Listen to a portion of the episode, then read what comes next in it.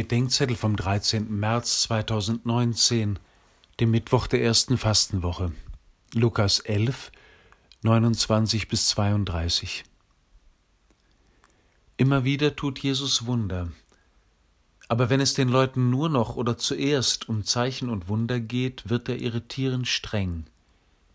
Diese Generation ist eine böse Generation. Sie fordert ein Zeichen aber es wird ihr kein Zeichen gegeben werden als das Zeichen des Jona. Es geht nicht um Wunder. Es geht darum, dass wir Christus und seinen Zeugen die Liebe Gottes glauben, egal ob sie ein Wunder tun oder uns einfach nur die Wahrheit sagen. Jesus nennt zwei Beispiele. Wenn schon die verkommenen Leute von Ninive dem Wackelkandidaten Jona die Notwendigkeit der Umkehr angesichts der drohenden Zerstörung ihrer Stadt glauben? Um wie viel mehr sollen die Menschen Jesus glauben, der selbst der Bote und die Botschaft Gottes ist?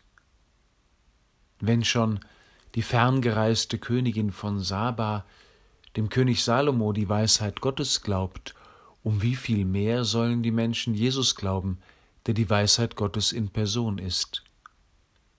Eines Tages im Gericht, sagt Jesus, werden die durch Umkehr entronnenen und die aus der Ferne zum Glauben gekommenen uns nach unserem Glauben oder Unglauben fragen.